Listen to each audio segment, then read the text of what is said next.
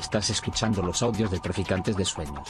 Traficantes.net. Pensamiento crítico para prácticas rebeldes.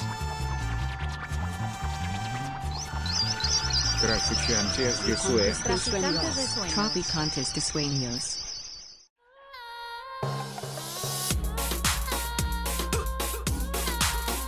Nociones comunes. Universidad Experimental de Madrid.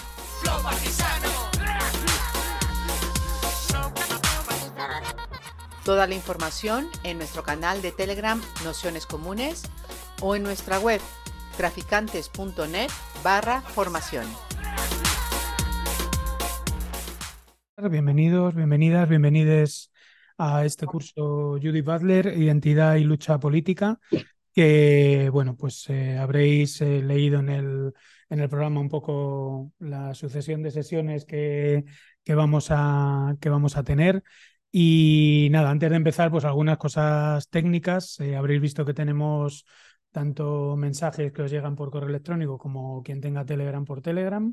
Eh, la información que viene en un lado y otro es exactamente el mismo. Lo que bueno, como es verdad que hay gente que, que usamos más mm, la mensajería del móvil que el, que el correo electrónico, bueno, también habilitamos eh, ese, ese canal. Y, bueno, ahí sobre todo nos vamos a dar mucho el tostón. Fundamentalmente lo que mandaremos serán los audios de la sesión anterior, los materiales y la convocatoria con el enlace y la de, la de la siguiente sesión. O sea que tampoco van a ser eh, muchos mensajes. Si en un futuro a lo mejor hay un curso, si el canal sigue abierto de, de la misma temática, pues a lo mejor también lo, lo mandamos, pero vamos, no, no solemos mandar mucha mucha más información que, que esa. Eh, cuando os habéis apuntado, os habrá llegado, os han tenido que llegar dos mensajes, o en el Gmail o en el Telegram, o probablemente en los dos sitios. Uno es el mensaje de bienvenida con las instrucciones, que es un pequeño PDF en dos páginas, y lo otro, bueno, pues es una serie de textos que podéis leer. Como os imaginaréis, eh, esto de que seamos universidad es bastante de chufla, decir que no hay exámenes, no hace falta memorizar ningún concepto ni, ni aprenderse nada de, de, memoria. Los textos lo que vienen es un poco acompañar eh, lo que son las, las charlas y las sesiones, o sea que somos conscientes de que la mayoría eh, vamos bastante justas de tiempo y, y bueno, pero sí que lo solemos ir apoyando con una serie de textos que permiten, eh, que permiten profundizar en, en, las distintas, en las distintas sesiones. ¿no? Y, y luego, nada, eh, comentaros que el mail está abierto para cualquier duda, cuestión que se quiera plantear, eh, cosas que no se hayan eh, podido, querido o decir en la, durante la sesión, lo que sea, se puede, se puede ir comentando sin, sin problema o cosas que hayan quedado en el tintero o también propuestas de textos que queráis que mandemos al, al resto de, de, personas apuntadas, bueno, pues todo este tipo de, todo este tipo de cuestiones. Y ya por último, bueno, como habréis visto en el, en el programa, eh, os mandaré mañana, que yo no sé si lo llegamos a meter, eh, los audios de un curso anterior que hicimos de Judy Butler, donde, que fue un curso, diría que mm, más conceptual que este, todavía más conceptual que este, eh, y que bueno, un poco en este curso lo que hemos hecho es complementar un poco algunos de los debates que salieron en aquel eh, y, bueno, traer un poco más a colación algunos de los últimos textos de, de Butler que veremos en las eh, últimas sesiones y también los, eh, el, último, el último debate que, que, tendremos ya en, en, la última sesión dentro de, de, un par de, de un par de meses. Entre medias habrá una sesión donde no hay ponencias, son lecturas. Eh, ahí, dependiendo de cómo vaya el debate en las tres primeras sesiones, mandaremos algún texto que nos comprometemos a que sea un texto corto, o sea, que todo el mundo pueda leerse en un tiempo que no sea de más de um, hora y media, por decirlo así, de unas pocas páginas, para que todo el mundo pueda venir ese día con el texto leído y bueno, que todo el mundo pueda participar en, en pie de un poco de igualdad de haberse leído el, el texto sin suponer tampoco demasiada eh, sobrecarga.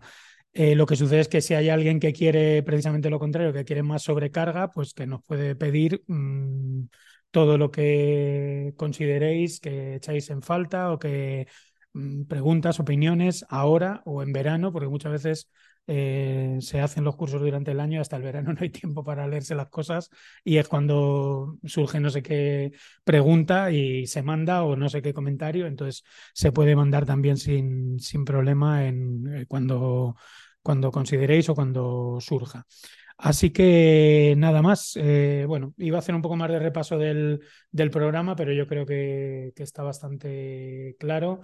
Fundamentalmente mm, lo hemos dividido como en, diríamos, en tres bloques. Un primer bloque que tiene que ver con un repaso a todo el concepto de identidad, performatividad, la introducción a la cuestión eh, queer que tiene, que tiene que decir ¿no? la, las políticas queer a día de hoy, ¿no? tantos años después de que sus textos fundacionales estén en marcha, con tanta colisión y también encuentro con la, eh, con la parte académica, también eh, con, eh, con, una situación de los movimientos LGTBI, también de los movimientos queer muy, muy determinados, con, sobre todo en nuestro contexto, por ejemplo, con el, la situación de representación política en la que, en la que vivimos. ¿no? Son temas que, que iremos eh, tratando, pero nos parecía interesante dedicar las dos primeras sesiones a, hacer bueno, pues una especie de pequeño mapa introductorio para, para abordar eh, sobre todo los conceptos que probablemente se vayan repitiendo a lo largo de, del curso.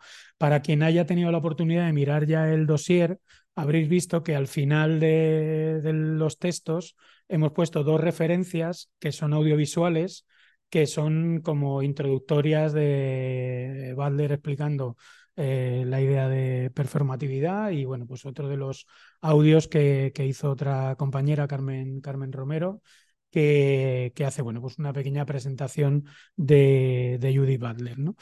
Y bueno, con esto ya me callo porque tendremos muchos días para seguir introduciendo poco a poco cada una de las, cada una de las sesiones.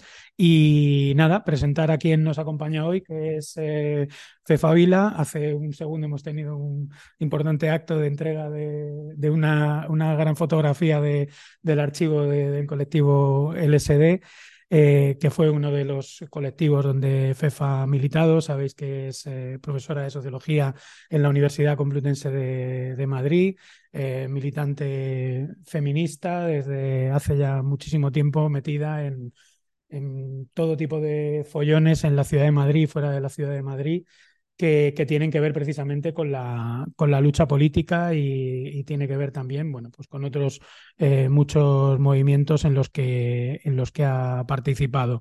La idea de hoy, bueno, pues esa idea de presentar estos eh, conceptos de identidad, performatividad, introducciones a una política queer. Sabéis que ahí hemos incluido dos dos textos, el de, el de Judy Butler de Deshacer el Género, el último capítulo, si no recuerdo mal, y el de Teresa de Lauretis, que está recogido en la, en la compilación que, que, hizo FEFA con, con Javi Saez, eh, eh, Amor, ¿no? el, el libro del, del, del, amor, ¿no? De, que, que, se editó hace cuatro años, ¿no? por lo menos, pues entonces, 2020 entre antes de la pandemia y empezando la pandemia. Empezando la pandemia. Entonces, bueno, ahí tenéis los textos que eh, serán dos de los que haremos eh, referencia, yo creo que, que habitualmente.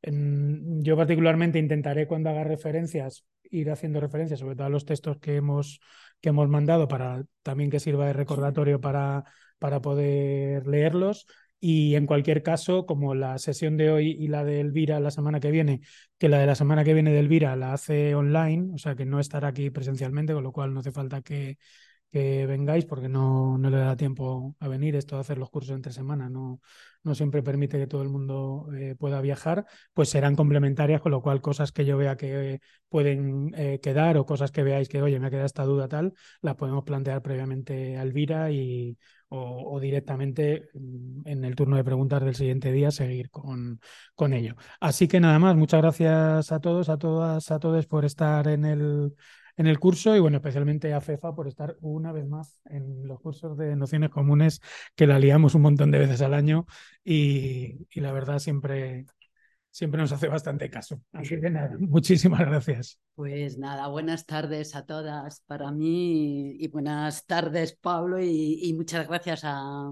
Nociones Comunes y a Trafix por, no, no por invitarme, sino por facilitar eh, que existan estos, estos cursos, que existan estas temáticas, que exista un interés especial en discutir eh, eh, entre nosotros o crear espacios para discutir con personas eh, muy diversas y que no necesariamente tienen que pasar por la universidad, que empieza a ser un espacio muerto de, de discusión debido a, a, toda la burocracia a la que se nos somete, el hecho de que existan, digamos, lugares que están vinculados al, territorio político y a la imaginación política sobre la ciudad, en este caso sobre Madrid, y que a la vez nos estén permitiendo conectarnos online con muchísima más gente y pensar, eh, para mí es para mí es importante, es, eh, eh, me beneficio en el sentido de que tampoco vengo aquí en plan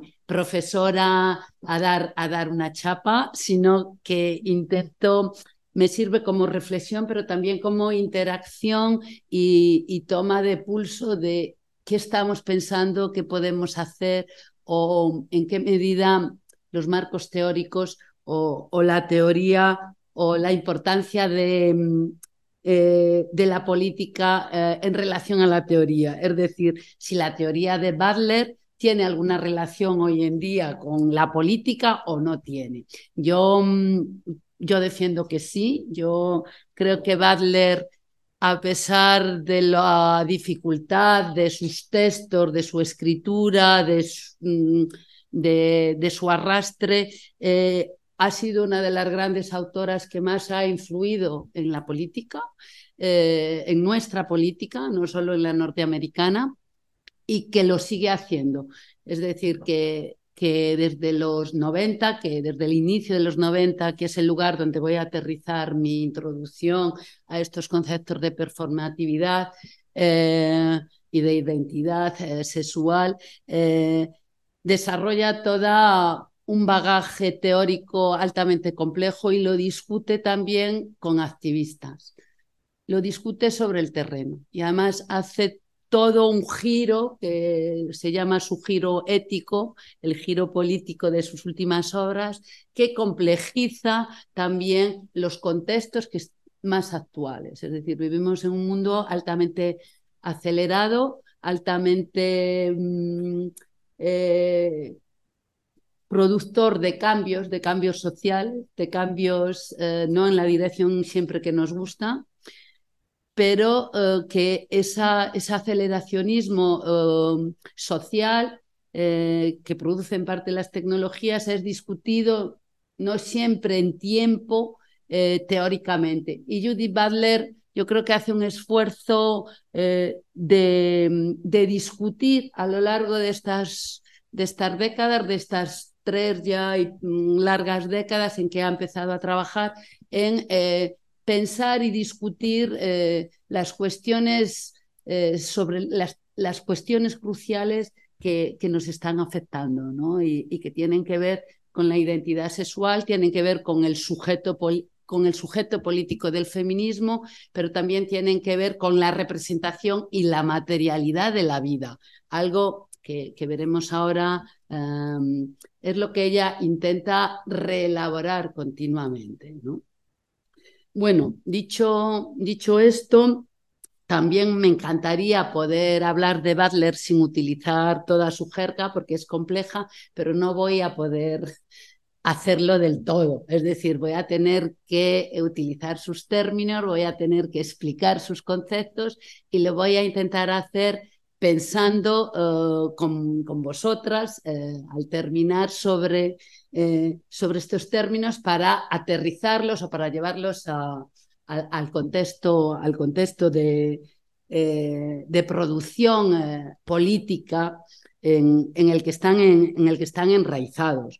Y para mí esa producción política es muy interesante personalmente porque como ha dicho Pablo al inicio, eh, yo formo parte de una generación joven que introduce en el Estado español y concretamente en, España y concretamente, perdona, en, la ciudad de Madrid y en, y, en estos barrios aquí alrededor, eh, el concepto queer como un concepto de política radical o de repensar la identidad sexual y política de forma diferente.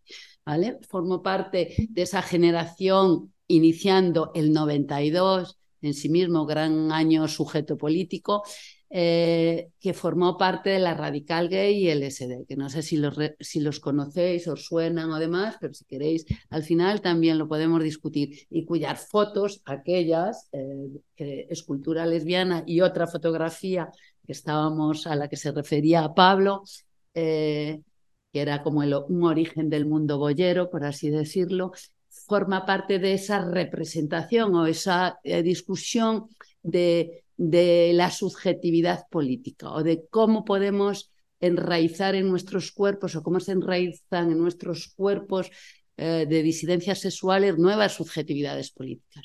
Y en ese, en ese contexto, Judy Butler ya empieza a aportar. De alguna manera, la radical gay y, y LSD son los grupos que traducen e inician el debate en, en Madrid con Judy Butler y Teresa de Lauretti. Somos los primeros traductores en el sentido literal de la palabra de traducir sus textos, pero también los primeros traductores en el sentido de la acción política, de la acción política queer y de repensar esa, esa, esa identidad. ¿no?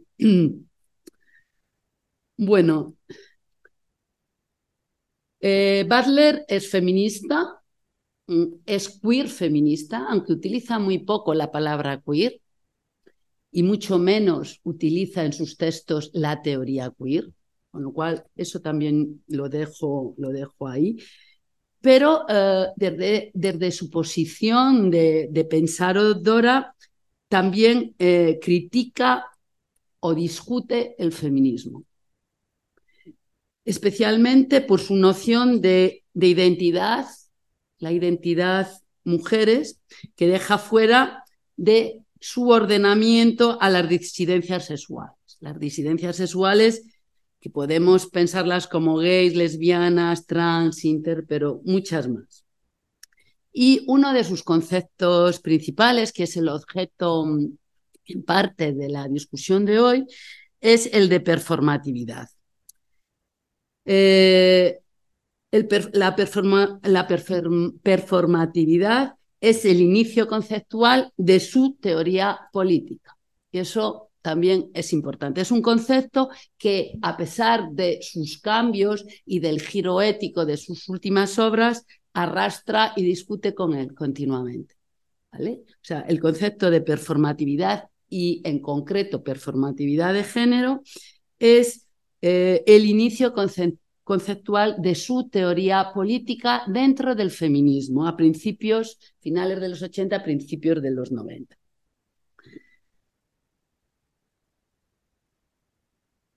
Su libro, en este sentido, eh, bueno, un libro que gira en torno a las relaciones de poder y a la instauración de de las formas identitarias en relación a, a, la identidad sexual y al género, eh, lo hace a través de, uno de sus libros más conocidos y que fue el primer libro que se, que se tradujo, aunque se tradujo tarde.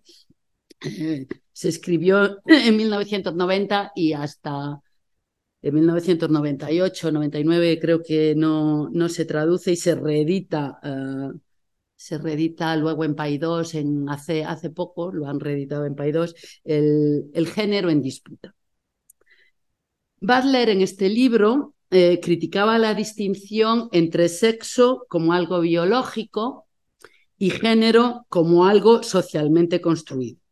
Esta es una idea mm, iniciada por Simone de Beauvoir, como bien sabéis, y que se arrastra y se discute en toda la segunda ola del el feminismo hasta la llegada, bueno, de este, de este libro, de este corte conceptual que introduce, que introduce Judy Butler. aunque había pensadores, como veremos, que también empezaron a lucubrar sobre eh, las dificultades de hacer, esta, de hacer esta diferencia, como es Monique Vitti, un curso que también dimos en Nociones Comunes y que seguro que puede, está online ¿no? y que pueden, que pueden, que pueden, pueden escuchar. Bueno, eh, Butler desestima la idea de que el género o el sexo sean una cosa sustancial y argumenta en el sentido de que una cultura no solo heterosexual, sino heterosexista, heteronormativa, el sistema heteronormativa, establece la coherencia de esas categorías para mantener un orden en que la diferencia sexual, es decir, hombres y mujeres, están llamados o incluso forzados y obligados a ser masculinos, femeninos y, heterosexuales. Es decir, es un mandato inscrito que produce el hombre y la mujer. Y lo produce, y esto es muy importante, como principio de, de violencia de la diferencia sexual. Es decir, la diferencia sexual en sí misma, en este proceso, se instaura culturalmente eh, como un proceso de violencia, de adoctrinamiento, de orden, de sujeción de lo que tiene que ser un hombre y de lo que tiene que ser una mujer en un régimen construido y dado que se ve como único, que eh, es el régimen heteronormativo, heterosexual, que está imbricado, y lo dirá posteriormente, por supuesto, en las relaciones patriarcales y es consustancial también al propio desarrollo del capitalismo, aunque ella inicialmente no va a discutir este, este tipo de cuestiones. Y afirma que las identidades de género que no se ajustan a este sistema, a ser hombre o a ser mujer, muestran cómo la norma de género son, eh, como las normas de género, son instituidas y mantenidas por el orden social.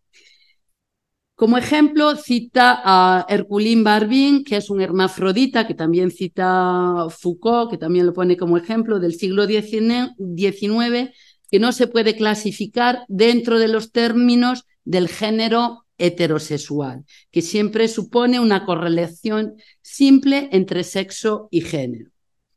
Es decir, eh, Barbín es un, sujeto, una persona intersexual que no responde a eh, los órdenes de género, sexo, masculino y femenino, hombre, hombre, mujer, sino que expresa disonancias en relación a esa dicotomía eh, establecidas.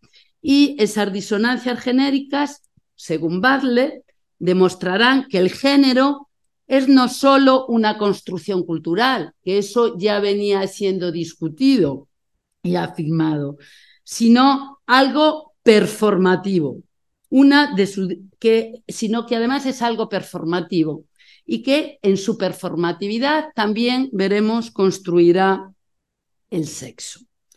Y, esta idea es una de sus ideas más eh, más influyentes. En su libro posterior, que es Cuerpos que Importan, señala que frente a, los cuerpos que son inteligibles, es decir, que podemos leer como masculinos y femeninos, como hombres y mujeres, a diferencia del cuerpo de Herculín Barbín, eh, hay otros que son adyectos. La palabra adyectos, los cuerpos adyectos, las identidades adyectas es lo que es queer para Judy Butler, que lo nombra poquísimo. Es decir, lo queer, más que una teoría, es una acción política que se afirma a través de conceptos, pero se construye como un pensamiento de apertura que abre en buena parte eh, Judy Butler. Queer como adjecto. Esto es una unión fundamental porque no tiene, eh, y, este aspecto no tiene sentido en los esquemas predominantes que son hombre y mujer. Es necesario preguntarse cuál es, según ella, entonces, cuál es son las condiciones en las que algo o alguien puede hacerse adyecto. ¿Qué pasa para que alguien se haga queer, para que alguien sea adyecto? ¿Qué sucede ahí? ¿Qué historia, qué, qué cuestiones suceden para que el género se exprese de manera extraña, por así decirlo?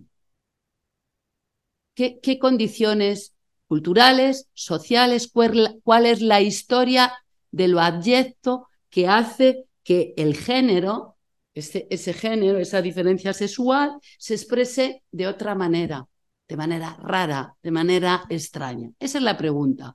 ¿Qué está pasando? ¿Qué es lo que pasa ahí? En el género en disputa, en este libro, eh, Butler plantea en primer lugar, y ahí le darán caña a los propios activistas, que el drag, los drag, las personas drag y travestis sirven como la instancia más notoria de lo extraño, generando una interpretación que pone en duda la naturalidad del sistema de los dos sexos, de la diferencia sexual. Nos dirá, al, imitar el género, la travestida manifiesta de forma implícita la estructura imitativa del género en, sí, así como su contingencia. Es decir, que está, no está fijado, sino que queda, queda abierto.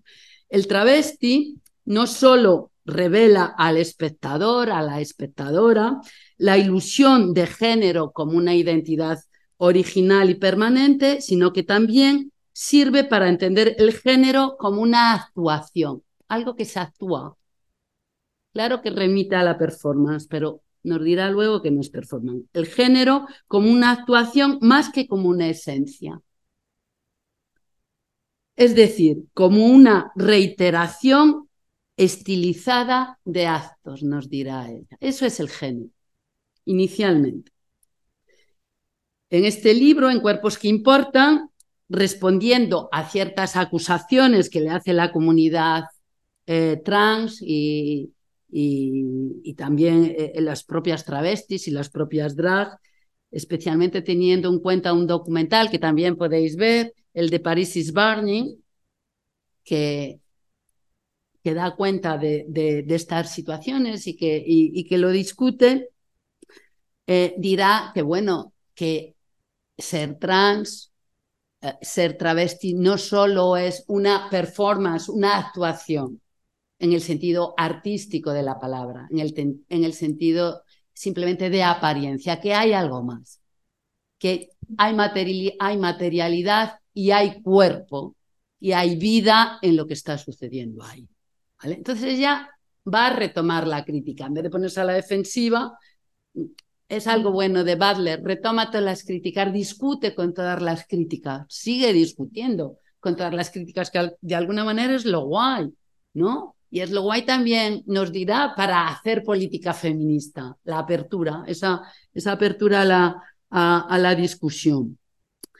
Eh, en este libro, en Cuerpos que, que, informa, eh, que importan, tras, tras estas acusaciones, va a complejizar em, la explicación de la performatividad y distingue entre el género como algo performativo, que sería la cita forzada de una norma, eso sería el género, y el, y el drag como una performance, que sería la cita paródica de una norma. Una sería obligada y otra paródica. Las dos importantes, pero diferentes no podemos confundir performance con performatividad, ¿vale? Aunque tiene sus conexiones también, ¿vale? Pero una es una cita forzada de una norma obligada, interiorizada también en, su obligación, sancionada, y la otra es una cita paródica a una norma establecida,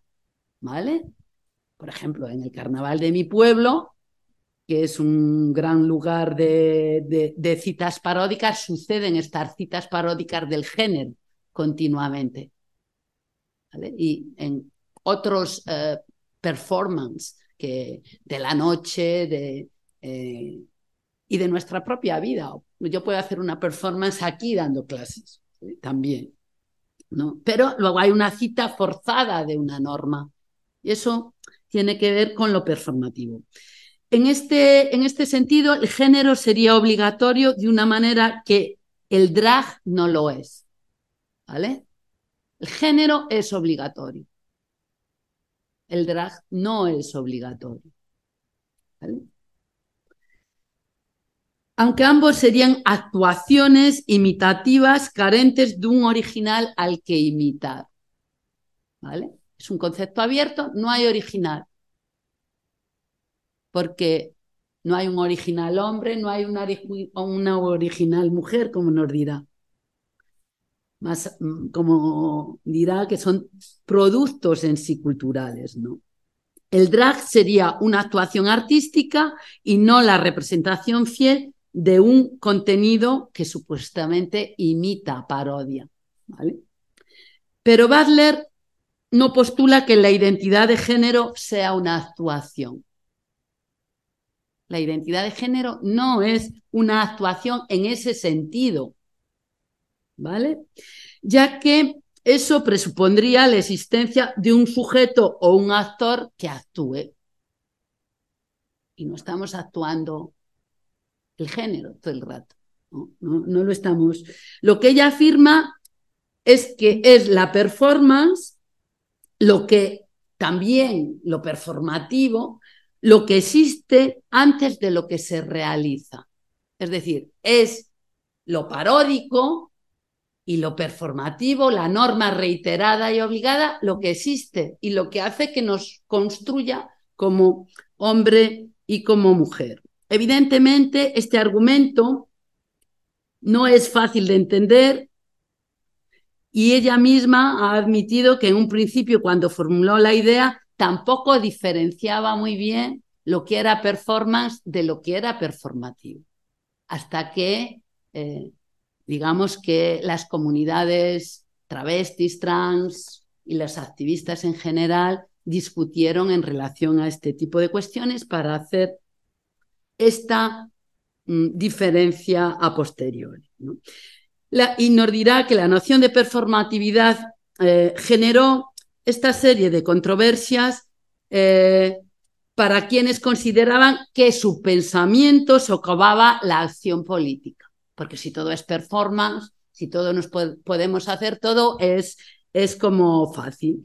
Y hay autoras que mm, dentro de, las, de la filosofía, como Marta Nussbaum, Ben Habit y alguien más cercana como Fraser, que van a cuestionar eh, estas posiciones eh, eh, de Butler como falta de compromiso, porque todas sus meditaciones llevarían a una aceptación pasiva de la situación existente o bien a actos de protesta meramente simbólicos, meramente performance.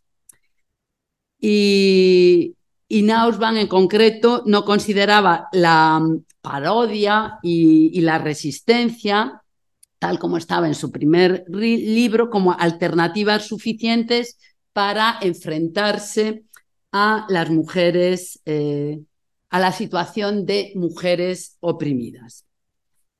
Pero bueno, Butler sigue discutiendo y también va a responder a todas estas autoras, probablemente em, Elvira Burgos os cuente toda, toda esta discusión. Elvira Burgos es una de las filósofas españolas más eh, que más conoce la obra y que más ha reflexionado sobre la, obra de, eh, de Judy Butler y os planteará todas estas discusiones y lo sigue arrastrando en lo que llaman sus últimas obras en el giro, en el giro ético.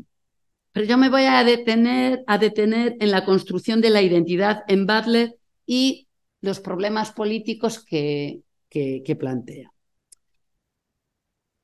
La idea de que el sujeto político del feminismo son las mujeres mm, es algo que nos ha acompañado en nuestra historia reciente como proceso de emancipación y de, y de lucha feminista. Pero a partir de Butler, eh, o alrededor de Butler, la pregunta que se abre es qué es una mujer. También qué es un hombre, pero sobre todo qué es una mujer porque remite al sujeto político del feminismo, que es con quien está discutiendo principalmente. Las mujeres han constituido el sujeto político común sobre el que ha pivotado y ha desarrollado tradicionalmente el feminismo como política de identidad. Butler plantea un fuerte cuestionamiento al feminismo que se sustenta en la identidad como categoría política. Y lo hace ya desde el primer libro, El género en disputa. El feminismo y la subversión de la identidad es el subtítulo. Y esta crítica la lleva en dos sentidos, o la desarrolla en dos sentidos. Por un lado, cuestiona la necesidad de sostener un sujeto ontológicamente previo por el que se busca reconocimiento y por otro denuncia los efectos excluyentes de sostener una identidad como condición política.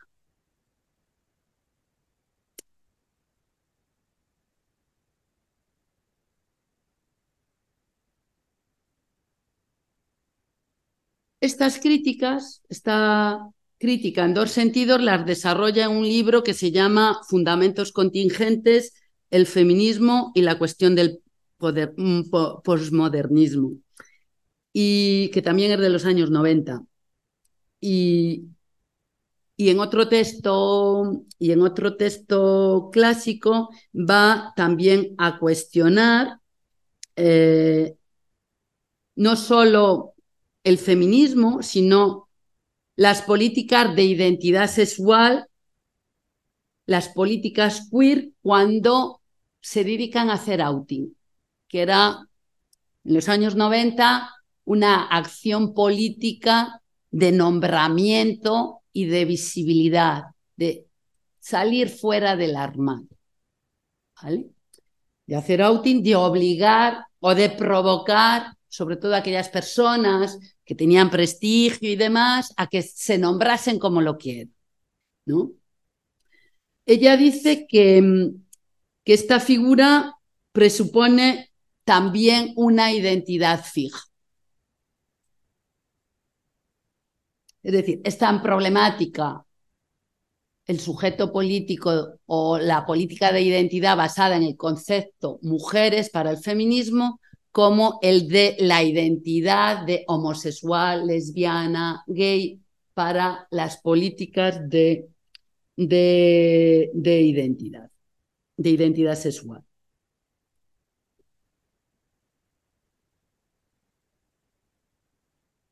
Os decía que mm, Butler distingue dos modos en que se ha entendido estas relaciones de representación y política, en, virtud de dos acepciones que tiene el concepto de representación.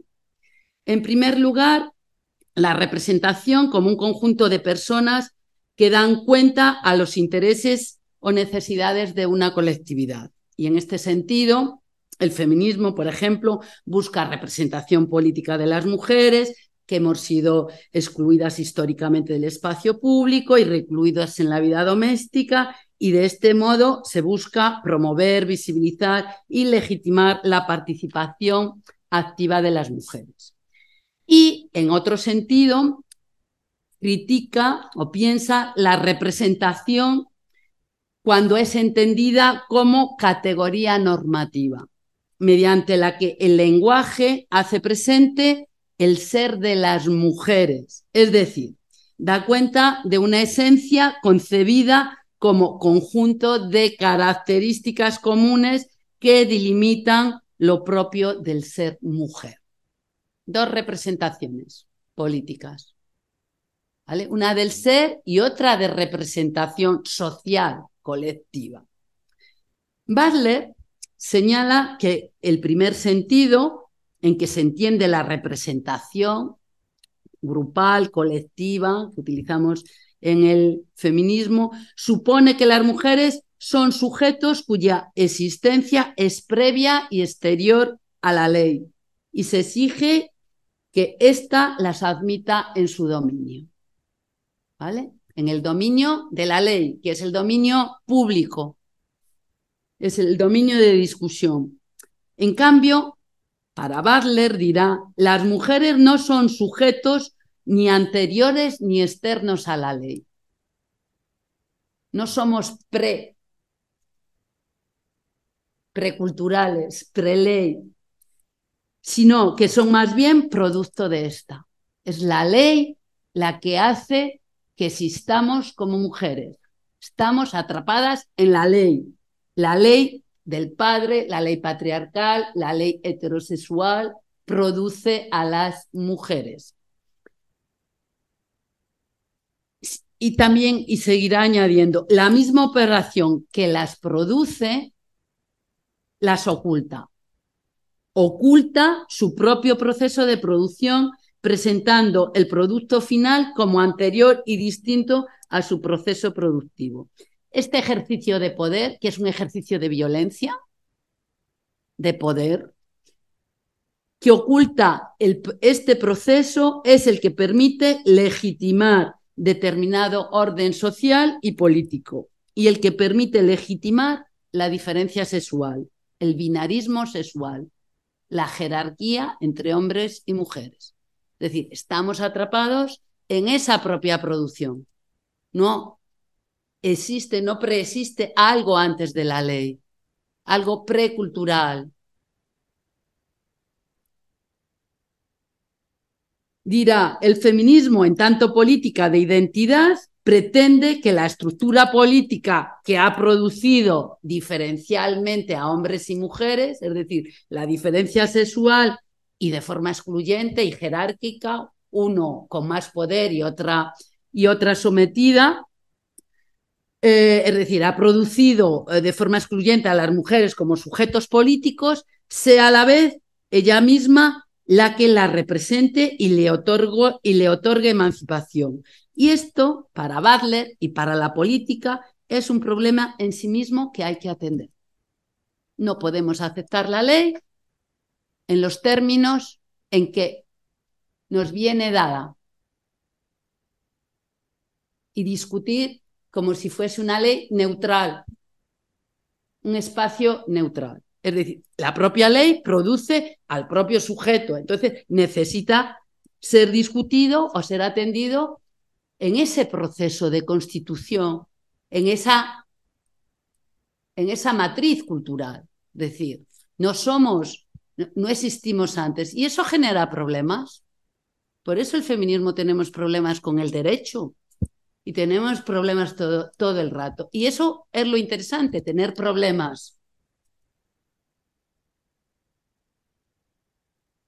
Dirá, de manera que la operación que funda lo femenino en oposición a lo masculino, tal como lo postula el feminismo eh, de la segunda ola en general, en tanto política de identidad, descontextualiza la producción de la identidad como un proceso dinámico y excluyente.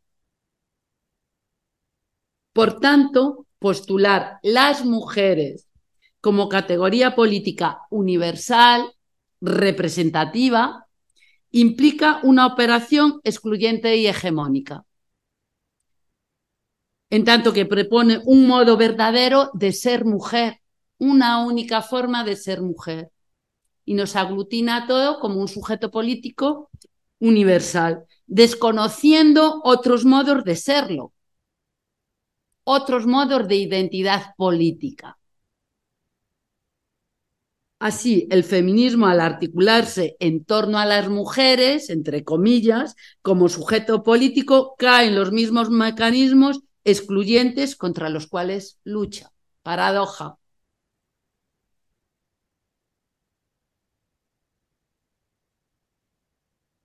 Butler en, este, ya en, este siglo escribe Fundamentos contingentes, eh, este libro que ya he citado, El feminismo y la cuestión del posmodernismo, y radicaliza este cuestionamiento y se pregunta, ¿necesariamente las teorías políticas y en particular el feminismo precisan apoyarse en fundamentos y premisas teóricas de carácter universal? Es una pregunta que también os dejo ahí. ¿Es posible una política que no se apoye en la afirmación de un sujeto estable y universal? ¿Se puede hacer política sin estas premisas? Ante estos interrogantes, Butler plantea que asumir un sujeto estable para la lucha política, un sujeto para la lucha política feminista, implica la clausura del dominio de lo político. Es decir, las políticas de identidad impiden la política, impiden hacer lo político. Y en este sentido, Butler no solo cuestiona los efectos excluyentes de las políticas de identidad feminista, que al uso en ese momento, sino, y las ponen en entredicho, por supuesto, es uno de sus, sus grandes discusiones, sino que también eh, con, su, con su teoría redefine qué es lo político o dónde está lo político. Butler concibe que la identidad como sustento teórico del que parten las políticas de identidad constituye, y ya lo dice finales de los 90, principios de los 2000, y es algo que está hoy en discusión con todo el debate TERF, un subterfugio autoritario. Autoritario, violencia, jerarquía. De esta manera, entiende que la afirmación de una identidad implica asumir una determinada posición fija como única y verdadera, borrando su historicidad y su carácter contingente. Hay que discutir con los procesos históricos, tanto los conceptos como los cuerpos, como las vidas en sí mismas. Y Butler dirá, lo político precisamente se sitúa en la misma configuración del sujeto, es decir, en estas contiendas. Ahí es donde está lo político. Por eso el feminismo es tan político. Estamos en contienda todo el rato. Aunque haya gente que quiere eliminar la contienda y que quiera establecer verdades absolutas o sujetos fijos e identidades eh, eh, coherentes. Lo político se sitúa en la misma configuración del sujeto, en las prácticas significantes que lo producen y lo regulan, en la acción, que también es discursiva.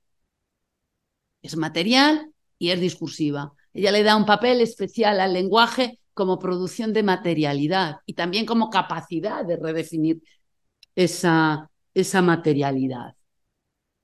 Aunque, bueno, no todo es lenguaje, pero le da una importancia eh, grande. Por ello, dirá, asumir un sujeto previamente constituido a la práctica política, es decir, antes de, como vamos a ver ese sujeto que existe ahí, mujeres que nos viene dado, a ver qué hacemos con él. Y hacemos el feminismo. ¿no? ella dirá, un sujeto previamente constituido a la práctica política limita el campo de lo político coartando posibilidades de la acción política, impidiendo crear nuevos escenarios políticos. En las políticas de la identidad, el feminismo, al requerir de un sujeto universal como regulador de, de las prácticas políticas, no permite o reprime ciertas manifestaciones en este caso del ser mujer, del, segundo mandato de producción, de la representación, de qué es una mujer. Yo recuerdo, bueno, mi primer curso de feminismo en, Holanda con la Braidotti, que era que nos hizo esa pregunta, ¿qué es una mujer? En 1991. Entonces tenemos ideas muy diferentes de lo que es una mujer, ¿no? Bueno, reprime ciertas manifestaciones, en este caso del ser mujer, entre comillas, que no son contemplados por ese sujeto universal que se nos presenta y que se nos presenta como, dado. y a su vez, en la medida que el sujeto es producto de una contienda política, es decir, el sujeto político, por una parte, está atrapado en esas teorías, pero por otra parte no deja de haber una discusión. Hay una contienda todo el rato. Nos pasan cosas todo el rato, discutimos todo el rato. Los sujetos oprimidos, eh, mujeres, en, nuestros procesos de definir eh, nuestros grados de emancipación o de ver ese horizonte de em, emancipación, litigamos. Estamos totalmente, mm, eh, totalmente eh, en, acción. Pues dirá, en la medida que el sujeto es producto de una contienda política, no considerar las posiciones contrapuestas o en litigio que le son constitutivas, es decir, borrar el conflicto, en definitiva, evitar el conflicto, crear una unidad en ese sujeto universal, mujer, implica borrar el proceso dinámico, inestable, incesante, que no solo lo hace posible, sino que habilita y hace posible su, su capacidad de agencia, su capacidad de hacer política, de ser un sujeto con su propia agencia. Concebir en este sentido al sujeto como resultado de prácticas dinámicas del saber poder es algo que también Foucault establece de otra manera, no significa que esté determinado y que no pueda actuar políticamente, que es otra de las críticas que le hace. Bueno, pues el relativismo cultural, ¿no? bueno, entonces es que no podemos actuar, ¿no? Si todo es saber qué pasa, ¿no? En la contienda dirá, Butler considera que indagar en el modo en que se ha articulado el sujeto es lo que va a permitir la política, en cómo nos producimos, en su historia. Indagar en su historia es lo que favorece la agencia política, en tanto que esta producción ya es un terreno político que está en constante disputa. Visto desde, desde aquí, desde, desde esta perspectiva, Barler no niega la operatividad que tiene utilizar la categoría mujeres, algo que también se le critica. Ella no lo niega, es operativo, claro que es operativo. Para el feminismo, y para otras luchas, pero para el feminismo en tanto que sujeto político. Pero teniendo en cuenta, lo que hay que tener en cuenta son los efectos excluyentes propios de las categorías universales. Y dirá, es necesario que sea permanentemente cuestionado su carácter concluido o definitivo. Volvemos a la pregunta, ¿qué es una mujer?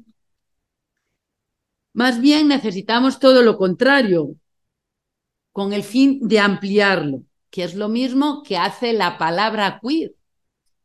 Ampliar los conceptos, discutir las identidades sexuales, problematizarlas en un contexto social y político. De esta manera, nos dirá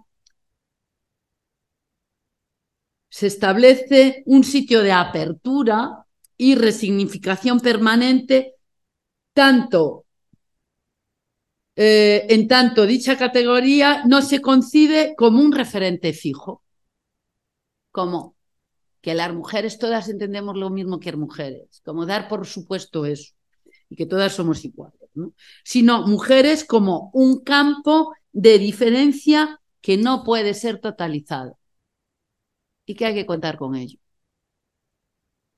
Es decir, el significante mujeres no constituye una categoría cerrada, homogénea, universal, sino que se encuentra en constante movimiento dados los diferentes contextos históricos, sociales, de significación que hacen que este significante mujeres esté lleno de contenidos y abigarradamente compuesto.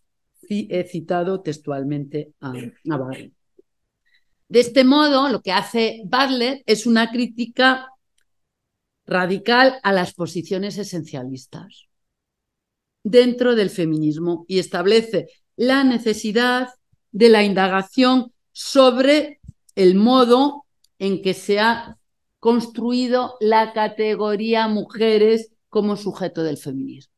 Es decir, rasca ahí, abre esa categoría. A ver, ¿qué ha pasado tanto eh, en la discusión teórica como en la política?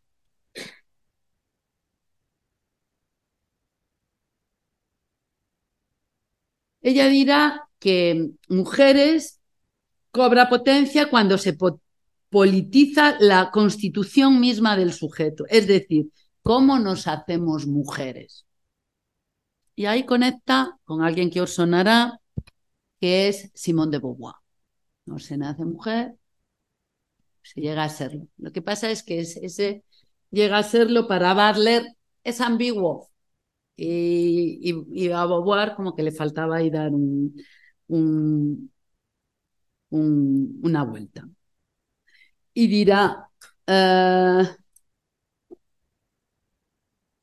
a partir de, este libro de imitación e insubordinación del género, que es otra de sus, de sus obras, que me imagino que también la tendréis en la bibliografía, continúa cuestionando la noción de identidad y su potencia política. Realiza una crítica ya no a la categoría de mujer, sino a los movimientos de gay y lesbiana, y lo que os decía antes, a la metáfora de salir del armario, acuñado eh, por las políticas queer, en tanto que este salir del armario, esta exigencia de nombrarse, asienta también una noción de, de identidad sexual determinada, que es la homosexual, la gay, la lesbiana, también como un principio. Y eh, se pregunta en este texto cuáles son los riesgos que se, que se corren al afirmarse como una identidad, por muy distinta que esta, que esta sea. Por supuesto, no se refiere a olvidarnos de las agresiones físicas, ni psicológicas, ni de la violencia que vivimos las personas eh, disidentes sexuales. Más bien se refiere que salir del armario, esa exigencia de nombrarse, de crear una identidad, lejos de permitir la liberación sexual que se quiere conseguir, implica un nuevo modo de confiscar la subjetividad, ya que este afuera, este supuesto afuera, supone un estar dentro, que es lo que ha pasado con el matrimonio, con volvemos a estar dentro de no estamos fuera, estamos dentro, dentro de la ley.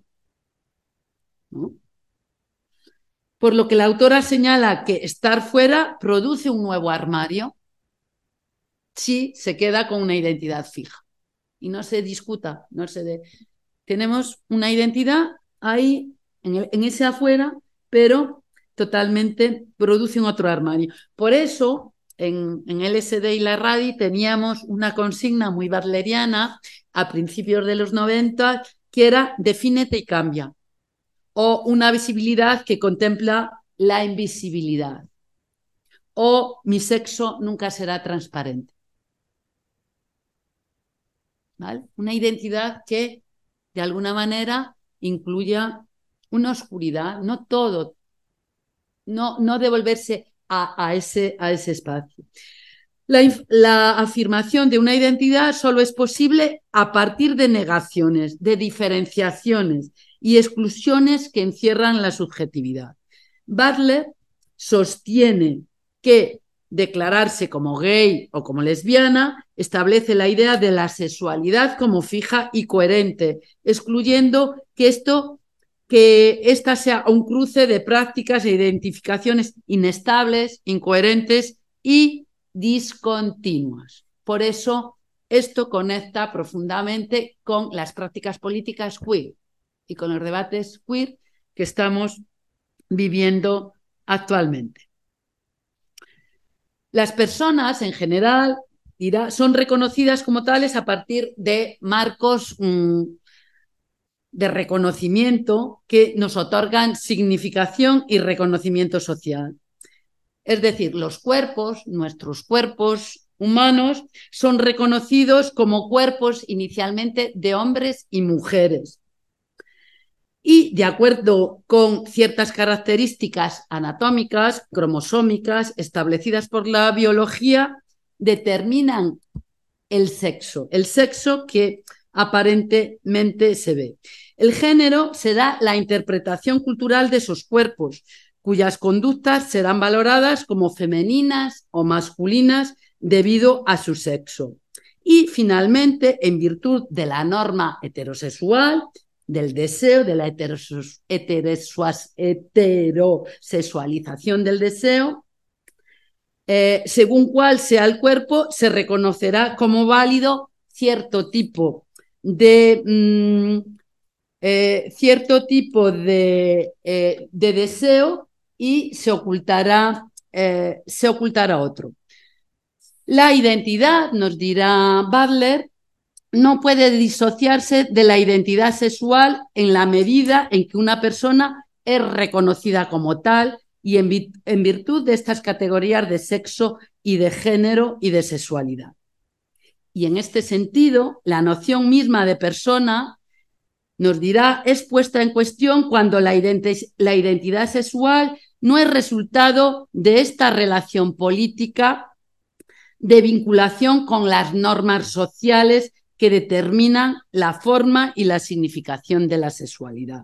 De modo que aquellos individuos que no se ajustan a la matriz normativa de lo que es un hombre, de lo que es una mujer en las relaciones heterosexuales, las del sexo, que son concebidas eh, como normales, en la medida en que no eh, no, no nos adaptemos, no nos reflejemos ahí, seremos concebidos como identidades defectuosas en su desarrollo.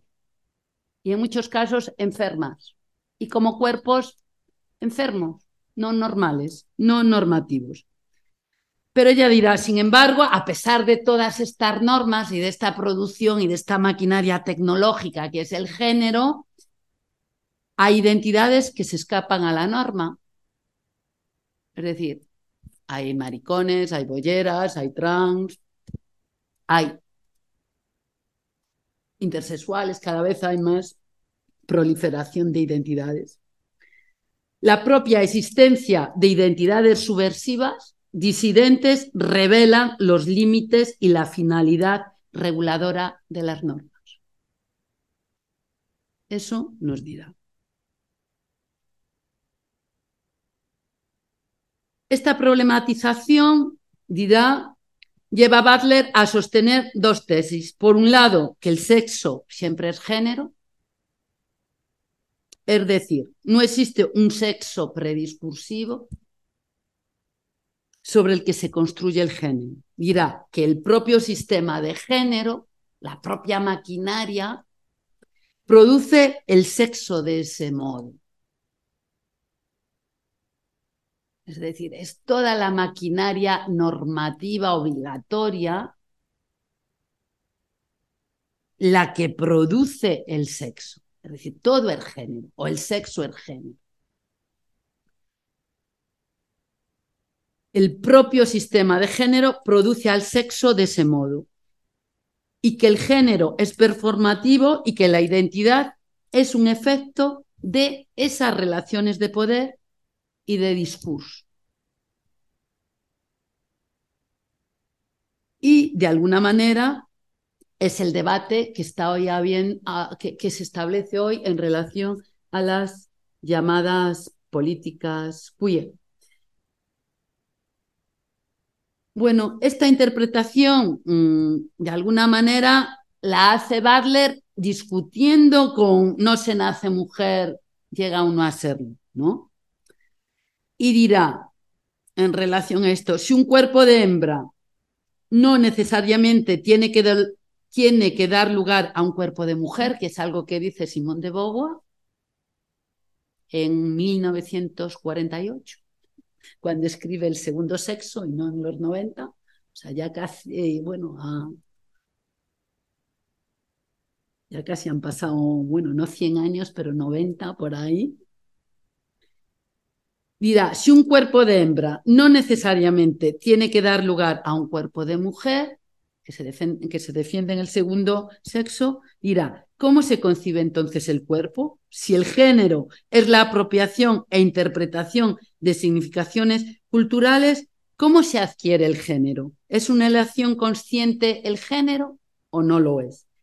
En caso de ser una elección, una elección, ¿cómo es posible elegir mi propio género si al ser concebidos como seres humanos somos necesariamente reconocidos bajo la categoría de género? Si el género es una construcción cultural, ¿en qué radica la posibilidad de agencia de un sujeto generalizado?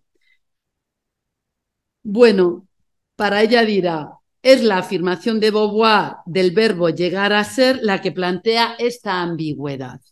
Tal como señala, nuestro género es una construcción cultural que da abierta a la problemática sobre el carácter de ese proceso de construcción.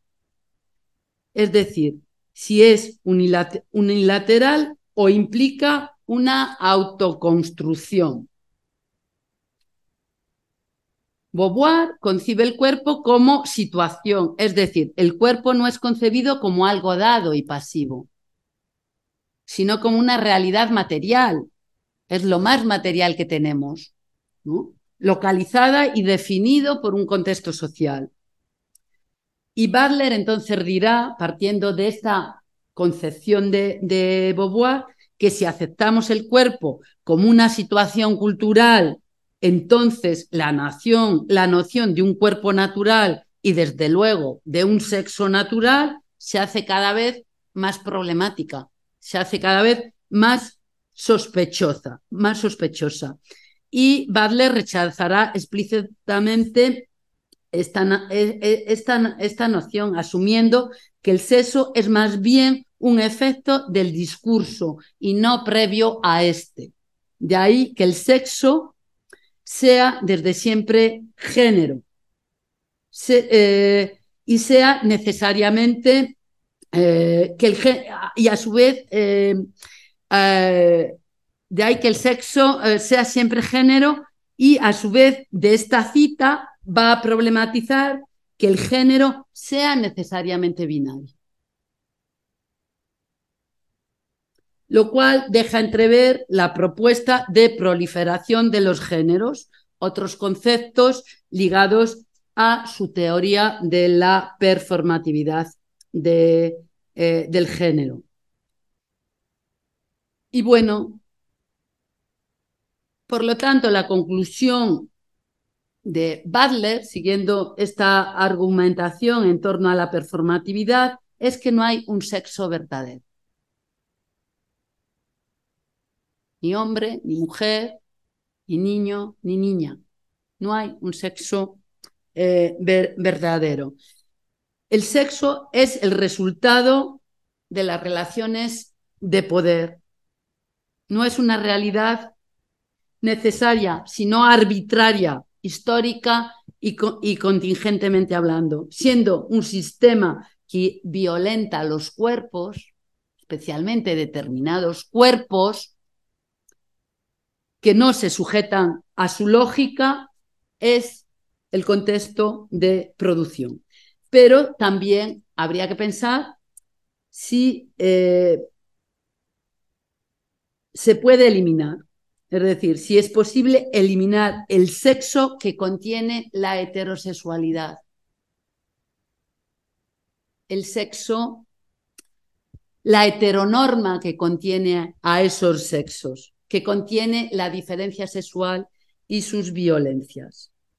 Ella en este sentido retoma a Vitti, que tenemos, eh, y a Foucault, en, toda esa discusión en relación al poder, y, y eh, dirá, y ella lo discute también, aunque no, no lo afirma, Moni Vitti dirá que será la lesbiana el nuevo sujeto político, el sujeto eh, político que al trascender esta categoría de sexo que atrapa la heterosexualidad, constituirá el sujeto universal no condicionado, el sujeto político del feminismo. Será la, lesbiana, reuniendo así al ser universal que la categoría de sexo ha dividido en dos, hombre y mujer. A través de la figura política de la lesbiana, Vitti pretende constituir una nueva realidad ontológica donde los cuerpos, todos los cuerpos, no estén marcados por el sexo, sino que sean concebidos como personas. Pero Butler no va a estar de acuerdo en esta, hay muchas cosas de acuerdo con Vitti, pero en esto no está de acuerdo con Vitti. señala que es un resabio humanista del pensamiento de Vitti erigir a la lesbiana como un ideal eh, ajeno a esta ley, puesto que propone la eliminación de la categoría de sexo en pro de una, eh, de una ontología fundamental que se sustenta en la noción de sujeto lesbiano como universal y esencial. Butler disiente de este enfoque, pues considera que la homosexualidad está comprendida en el propio sistema heterosexual y que ningún sujeto homosexual puede trascender eh, este, eh, eh, esta, esta, situación. Pero dirá que los textos literarios de Vitti, por ejemplo, El cuerpo lesbiano, eh, puede ver su, puede, eh, puede ser interesante y que puede, y ahí ve su, su radicalidad en tanto que propone mediante el lenguaje y el poder que le da el lenguaje otros modos de significar y erotizar los cuerpos que no sean funcionales a la economía heterosexual. Y señala Vitti no solo en este aspecto, eh, Butler sigue a Vitti no solo en este aspecto donde el lenguaje adquiere un rol central en la producción de los cuerpos, sino que también considerará el desplazamiento de la norma como la estrategia política para subvertir la matriz heterosexual que constriñe los cuerpos, el binomio mujer y hombre heterosexual. De modo que no hay una identidad sexual estable, única, permanente, puesto que el género implica una actuación constante y repetitiva. No hay un sujeto estable, ni homosexual, ni mujer, que pueda hacer esto. No el género, que adquiera un género, ni es eh, como un producto, como, como un producto final. Y bueno, estoy terminando ya. Ella dirá, el género en sí es una especie de transformación. Esta es la definición que hace Bable. O actividad. es algo que tiene que ver con el movimiento de los cuerpos, con el hacer, ¿no? ¿Qué hace el género y qué hacen nuestros cuerpos? ¿Qué hacemos con ellos?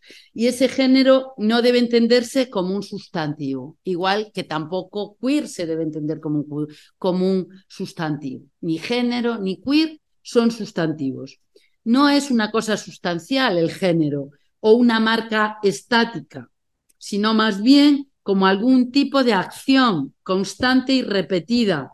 Si el género no está relacionado como el sexo, ni casual ni expresivamente, entonces es una acción que puede reproducirse más allá de los límites binarios, que impone el aparente binarismo del sexo. Y dice aparente binarismo del sexo.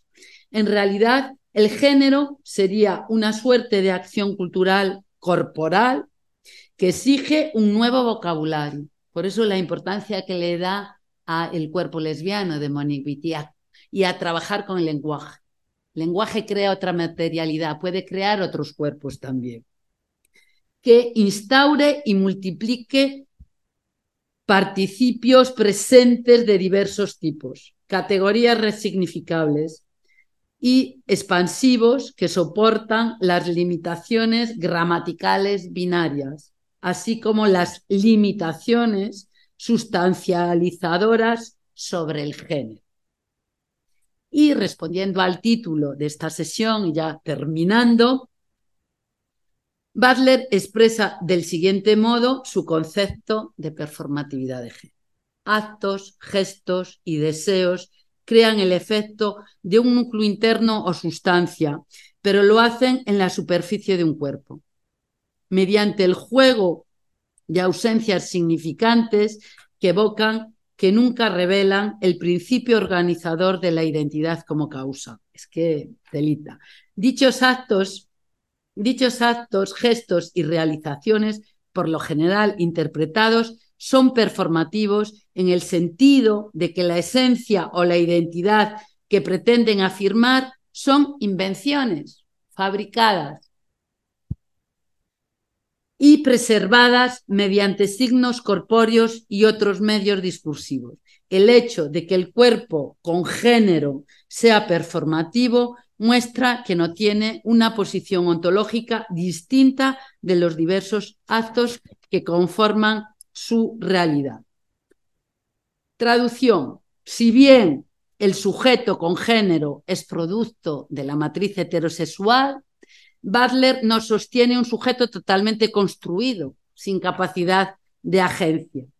De manera que la misma norma que nos regula, que nos produce y sujeta, en tanto que cuerpos sexuados, leídos como mujeres o como hombres, es también la que habilita, la que tiene la potencia, la que tiene la capacidad de agencia de los mismos, en tanto su propia existencia se sostiene en esa incorporación inestable.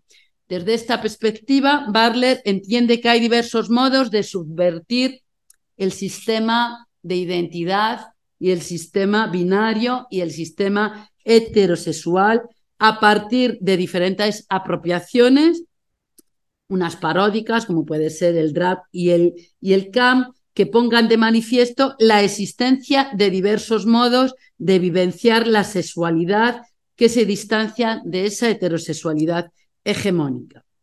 Y en este sentido, Bartlett hace mención a identidades disidentes cuyos actos, cuyas vidas, cuyos cuerpos y cuyos gestos corporales hacen evidente toda esa apropiación paródica y toda la, trampa, la falsedad o la productividad de la ficción, en definitiva, de la identidad sexual, de lo que es un hombre y de lo que es una mujer, de lo que es masculino y de lo que es eh, femenino.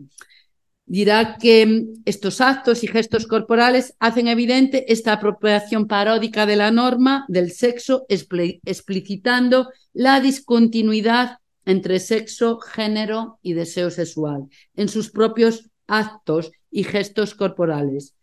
Y dice los términos queens, butch, femmes, girls y hasta las reapropiaciones paródicas de dyke, de maricón, reaprovechan y alteran las categorías sexuales y las categorías originalmente despectivas de la identidad homosexual.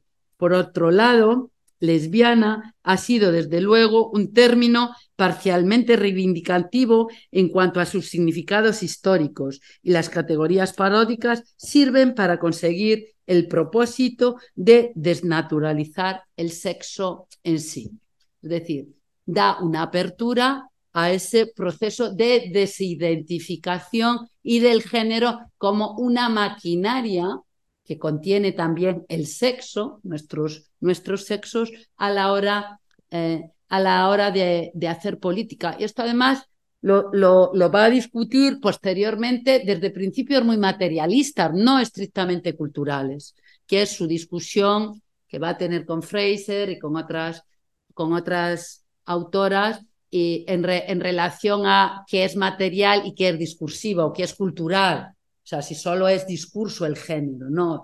Cuerpos tienen la materialidad y lo pondrá en un ejemplo muy, muy claro, por ejemplo, con los enfermos en, este año, en, esta época, la crisis del SIDA y las eh, personas eh, muchos disidentes sexuales con el VIH con el SIDA y las marcas en relación al cuerpo. Es decir, que el reconocimiento de los propios cuerpos de maricas, trans, travestis, putas, etcétera, que confluyen además en eh, eh, eh, esos, en esos escenarios con VIH, muriéndose en ese litigio con la ley, con lo público y con las multinacionales, en definitiva, está uniendo el discurso y la materialidad, el reconocimiento y la redistribución, que es lo que le achaca a Fraser, ¿no? en relación al marxismo. Es decir, ¿qué hace el marxismo en relación al género? ¿O qué hace la clase en relación al género? ¿no? Butler, mm, que es acusada de posmoderna y, nada marxista, realmente se considera muy marxista, discute este legado material del, del marxismo y de la materialidad de los cuerpos y dirá que sobre todo el movimiento de las disidencias sexuales es un movimiento anticapitalista, pero que abre eh, esa unión de que siempre ha estado el cuerpo y las identidades, entre comillas, el, sexo, género, ha, construido también en los procesos de intercambio. Para ello discute todas las tesis de Levi Strauss y de Gail Rubin, que se acaba de, traducir de, de, nuevo, de la apropiación de las mujeres como intercambio.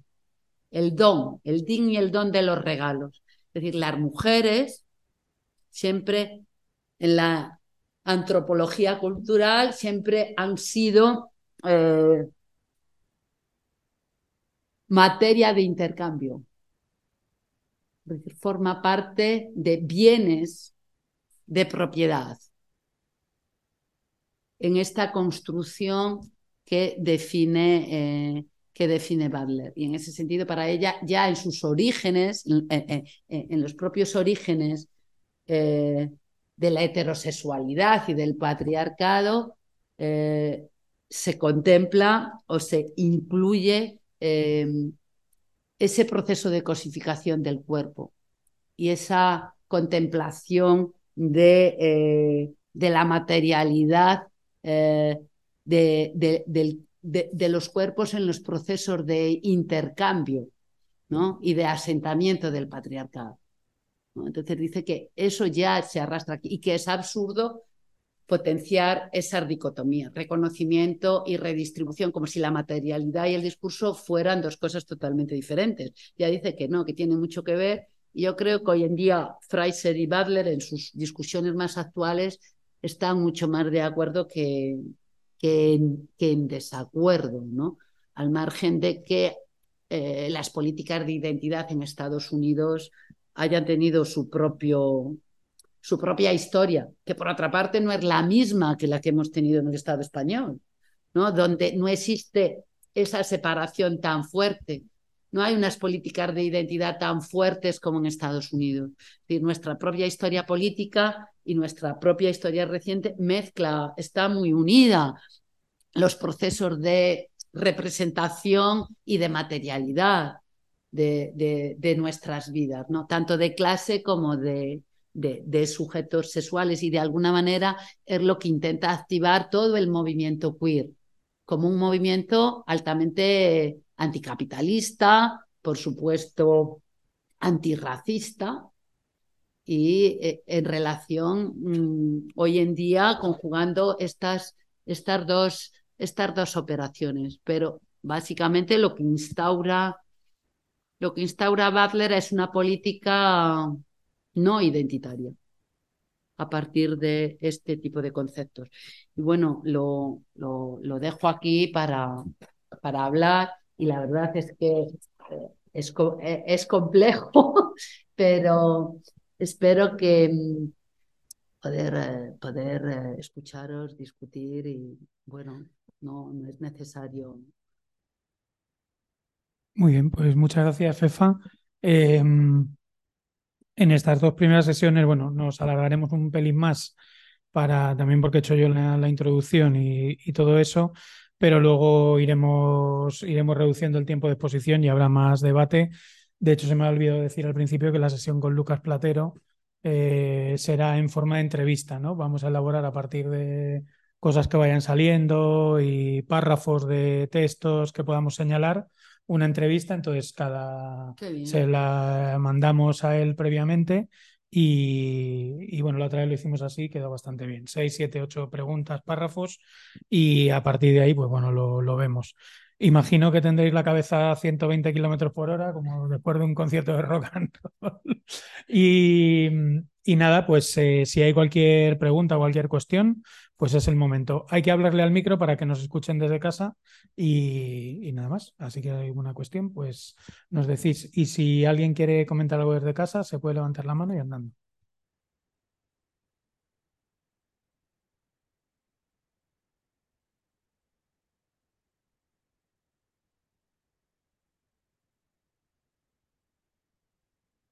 Es una mujer.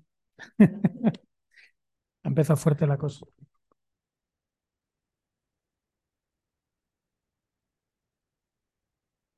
¿Habéis intentado responder a su pregunta? Sí. Venga, espera que te. Una.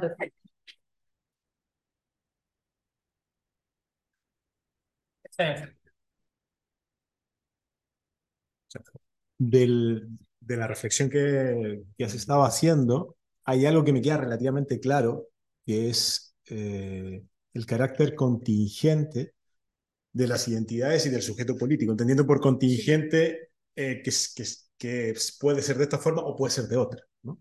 Totalmente. Mi, mi duda con respecto a eso, a esa premisa o ese, o ese planteamiento es cómo se puede hacer política sin la construcción de sujetos políticos que de forma, que de forma casi natural caen en, cierto, en cierta inamovibilidad. No sé si me explico. O sea, la política, la política desde mi visión, o sea, más que de mi visión, de, de mi experiencia, viene marcada con, con un sujeto político que era muy claro, ¿no? En, en, en- en los 70, en los 80, clase obrera, Sí. ¿sabes o no? Y entiendo que el feminismo ha el, el feminismo inicial construye un sujeto político que es la mujer. Yo entiendo todos los planteamientos de esto y de hecho lo comparto, pero, pero, pero tengo duda, mucha duda respecto a cómo se puede hacer política en este permanente eh, reconfiguración del sujeto político mujer, en este caso. No sé si me explico. Sí, el que no hay un sujeto universal. Es el que no haya, exactamente, el que no haya un sujeto universal o, un- o algo así. una- A ver, Butler Si intenta... quieres, espera un segundo, Cefa, y podemos juntar alguna pregunta más si tenéis. Si por encima. No sé si desde casa alguien quiere comentar alguna cosa. Mm. Bueno, y si no, vamos empezando por esta. ¿no? Así que nada, pues a ver. Bueno, yo voy a responder, pero me gustaría mm, abrir con esto un debate. ¿Qué opináis? ¿Cómo se puede hacer política? ¿O qué problemas trae?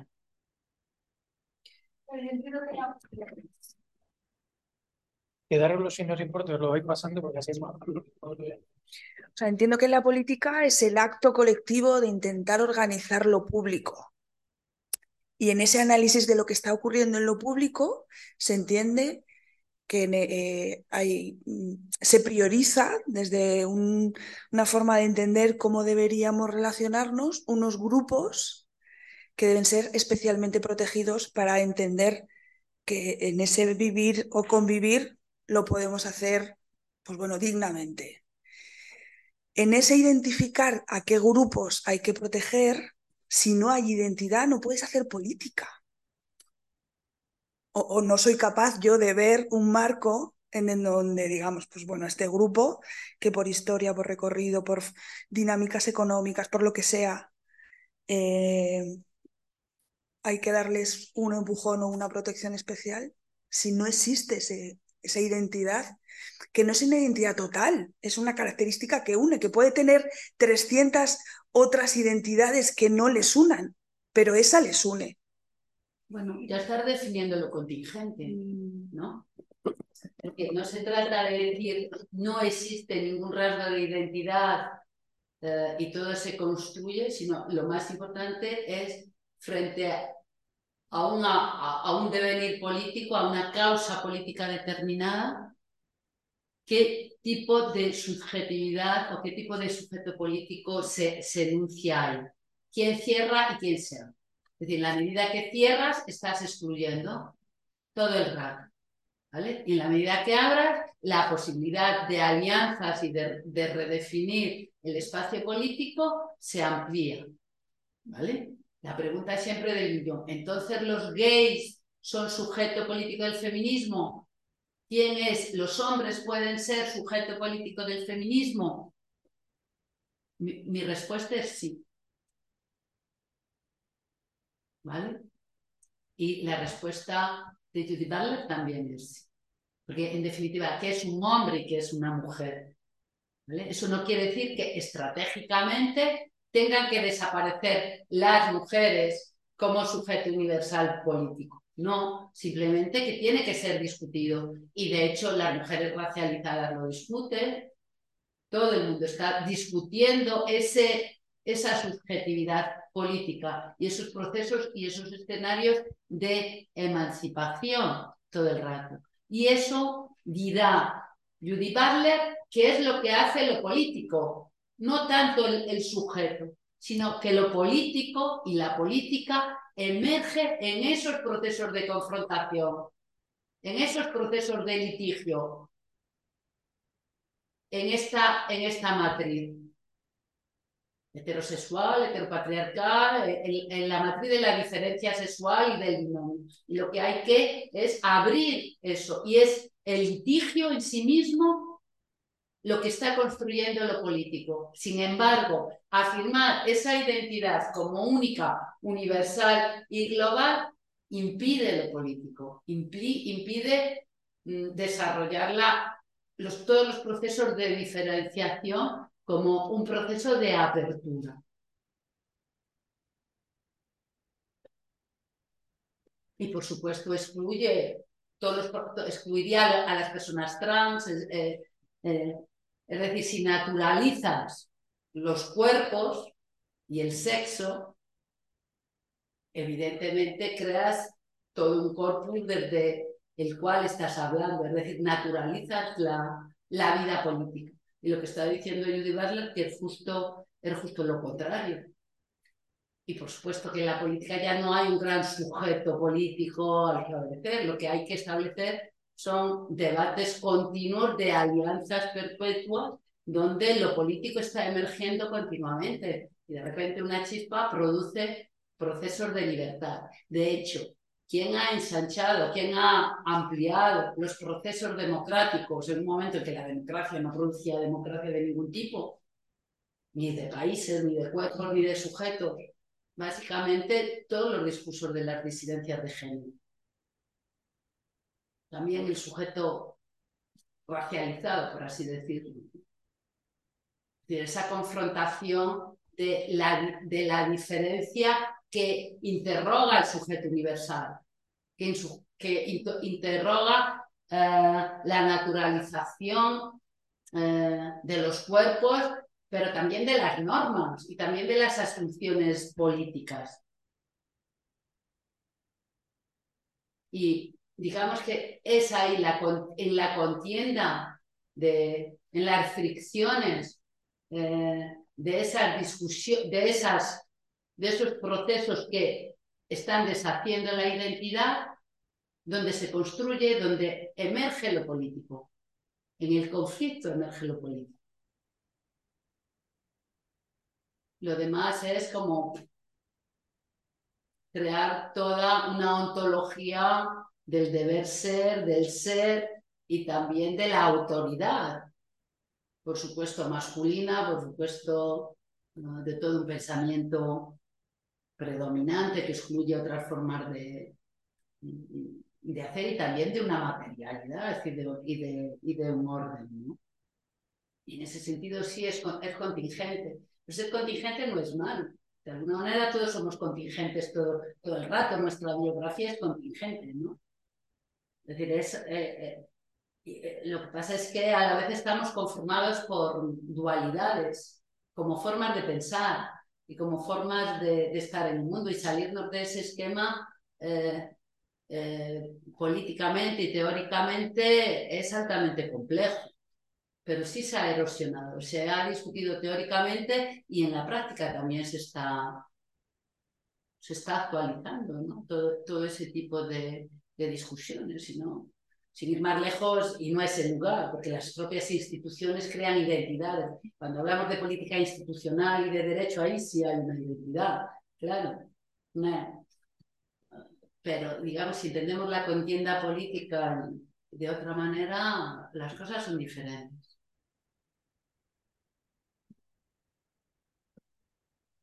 Pues si tenéis alguna cuestión más, podemos seguir.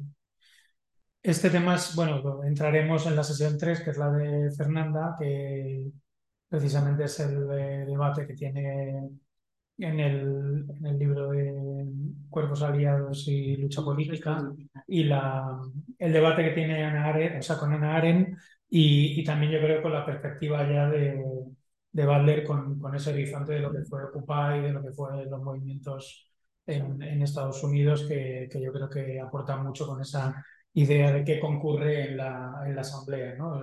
La relación cuerpo, cuerpo asamblea, cuerpo, cuerpo política, ¿no?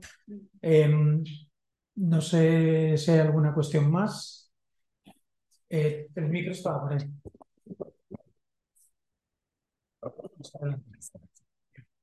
Bueno, sí, todo lo que ha estado comentando ahora me recuerda mucho a la categoría de no binario, ¿no? Que es una categoría que también acarrea muchos problemas porque por un lado bueno, mucha gente la entiende como una categoría identitaria que suelen asociar a lo trans, pero cuando se profundiza en esa categoría, pues se ve que, que en realidad todos somos no binarios, ¿no? Como hemos podido ver también en, en la conferencia de hoy.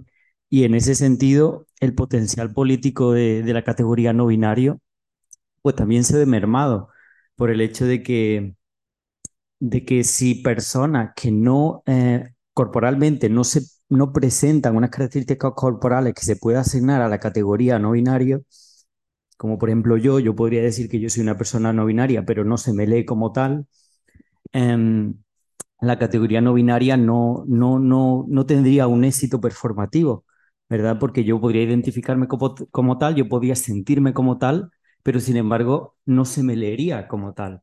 Entonces, ¿qué, ¿qué potencial político tendría la, categoría no binaria si, mucha gente se, la utilizase porque se identificase como tal y sin embargo no fuese leída como una persona no binaria?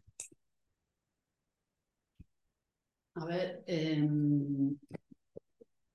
el tema es que para, yo creo que también eh, teniendo a Butler como, como contexto, no es una cuestión simplemente nominalista, ¿vale? Yo me identifico no, no binario, o yo me, sino es como evidentemente te están leyendo los demás, tú también lo has leído, tú, tú también lo has dicho, es decir, cómo arrastramos, como el género nos, nos, nos lanza al mundo para ser leídos de determinadas formas. Aunque hay sujetos que producen ambigüedades de todo tipo, corporales, de formas de hacer, de alguna manera todas las mujeres que desobedecemos los mandatos de género o todos los tíos que eh, en, en, en, ese, en esa dicotomía hombre-mujer que desobedecemos esos mandatos de género, mmm, continuamente estamos transitando, estamos yendo ya hacia algún, hacia algún otro lugar diferente en, en, esos, en esos contextos. Pero evidentemente yo creo que el cuerpo o los cuerpos no binarios eh, para actualizar y activar su potencia política, uno, necesitan eh, crear un cuerpo social propio, no individual, que ritualice y que emerja en un espacio determinado, un momento determinado, de una manera radicalmente política, de una manera radicalmente nueva. Es decir, que dudo que la individualidad así aislada de un cuerpo que diga yo soy eh, gender fluid, yo soy no binario, yo soy gay, yo soy... No es tanto el yo soy, sino el que produce lo no binario. ¿Qué hace lo no binario? Diría, ¿no? Y por supuesto que puede hacer, y de hecho está haciendo cosas, ¿no?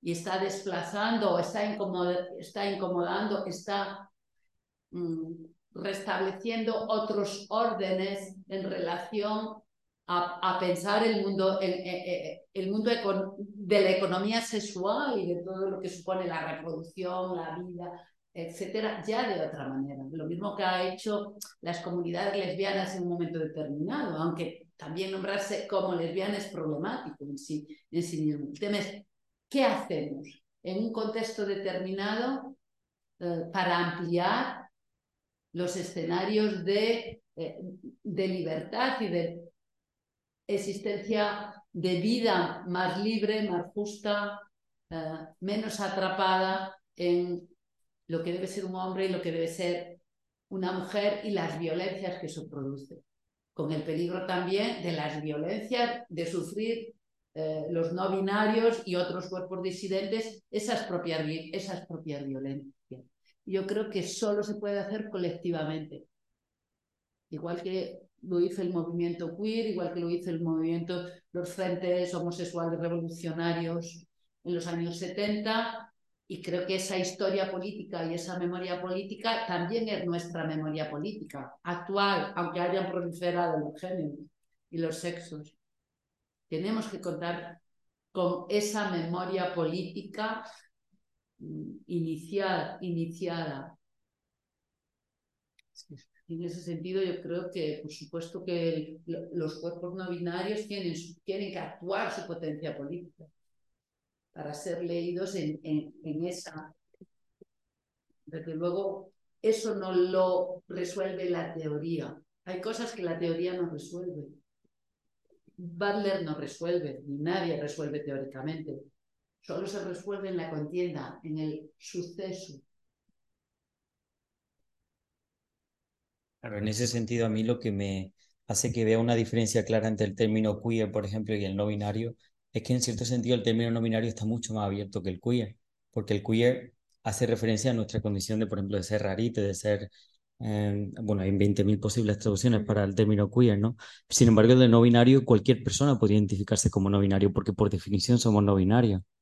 Entonces, claro, el potencial político que se le dé, evidentemente tiene sentido con lo que, con lo que dice usted, con, con la fricción política que cause.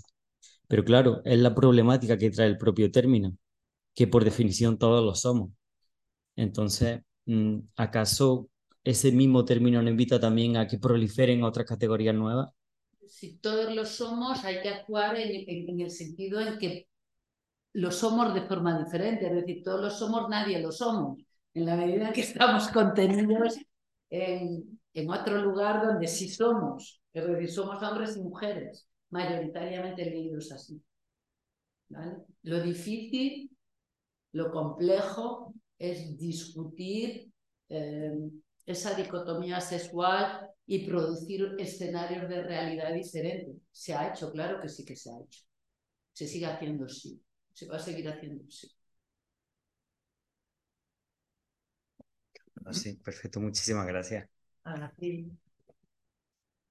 Eh, interesante será el día el que dedicaremos a la extrema derecha y, cómo todo esto lo conseguimos encajar en un contexto donde precisamente hay una clara política de no solo general, sino de, esa extrema derecha de, extrema, de extrema binarización, ¿no? Y, cómo, eh, cómo, pensar en ese, en ese ámbito también la, la, lucha, la lucha política. Entre los textos que hemos mandado está este capitulito de Cuerpos que Importan, que es acerca del término queer, donde yo creo que queda bastante bien resumido el debate que estamos teniendo y en concreto en la página 322 eh, Butler señala esa idea. En este sentido, continúa siendo políticamente indispensable reivindicar los términos mujeres, queer, gay, lesbiana, precisamente a causa de la manera eh, y a la vez reivindicar estos términos será necesario para poder refutar su empleo homofóbico, por ejemplo.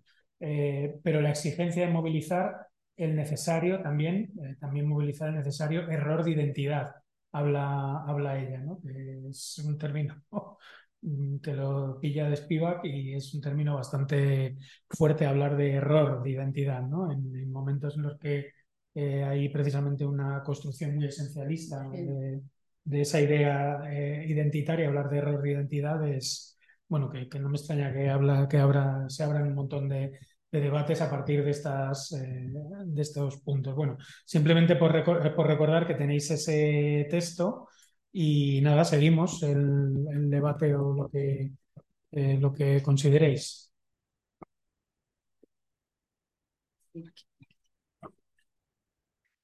Yo, yo solo decir que, que me peleo mucho con el concepto de identidad y, y leyendo a Butler me, me oxigena el ver que se puede pensar de otra forma.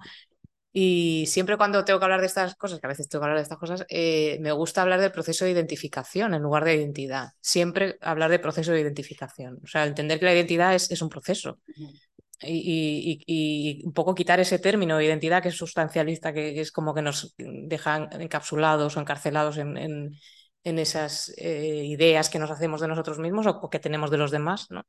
Entonces, insistir en que es un proceso de identificación y, que en ese proceso de identificación pues, hay espacios, hay otras personas, hay, lenguajes, hay tal, y eso cambia continuamente. O sea, es introducirle el, el tiempo, el tiempo y la contingencia en, en, la propia idea de identidad. ¿no? Y para eso creo que es importante a veces dejar de hablar de identidad. ¿no? Yo prefiero pues, decir, no, proceso de identificación. a mí me ayuda un poco eso, ¿no? porque creo que en Butler también está un poco esa Sí, totalmente, pero siempre es como si se puede hacer eh, política sin identidad, ese es el tema. Pues sí, si, te, si nos entendemos como sujetos en proceso, eh, es que además cambiamos todo el rato, ¿no? Desde, desde que nacemos hasta que morimos, anda que no hay devenires diferentes, ¿no? Eh, yo creo que esa idea que introduce el movimiento en el sentido del proceso de identificación ya señala esa contingencia yo creo que eso está, está bien. Aunque a veces también, bueno, nosotras, eh, iniciando los 92, también estratégicamente o tácticamente, a veces tienes que ser hiperidentitario, pero sabes que estás siendo hiperidentitario. es decir, cuando te nombras en un lugar homófobo o serófobo, nos nombrábamos como todos VIH positivos. No somos maricones y somos VIH positivos. Aquí estamos. Depende. Hay momentos que estratégicamente necesitas una confrontación hiperidentitaria, pero es algo táctico, algo que, que te resuelves en una acción. ¿no? Eh, evidentemente, eh, eh, cuando existe mucha violencia, mucho odio, las personas es, mm, necesitan una identidad fuerte para responder a ese, a ese como un proceso de identificación, pero ni tan siquiera es, un, es universal, ¿no? ni tan siquiera el concepto de negritud es universal, eh, porque es diferente en Estados Unidos, el contexto de producción de esclavos y demás, que en África colonial, que en la India, que mm, entras ya ahí en, en, en, en muchas cuestiones, ¿no? pero estratégicamente en un momento, eh, en un momento determinado puede ser hiperidentitario. ¿no? We, are, uh, we are queer, we are here. ¿no? Somos queer, estamos aquí. Es un hiperidentitario. Pero es, es guay eso, en, entrar ya por lo menos a crear otro tipo de lenguaje también, que, que esté reflejando a la vez de transformar de actuar políticamente que también es reconocer esas formas de actuar políticamente que ya están, existen, claro que existen, están existiendo. Se está haciendo política con eso. Muy bien, pues si no hay más cuestiones, lo podemos dejar aquí y nada, se puede ir leyendo esta semana estos textos. Mañana pasado mandaremos el audio para que lo tengáis y lo podéis escuchar en bucle en vuestros viajes de metro. Y, y nada, muchas gracias y nos vemos la semana que viene. Muchas gracias a vosotros, a vosotros.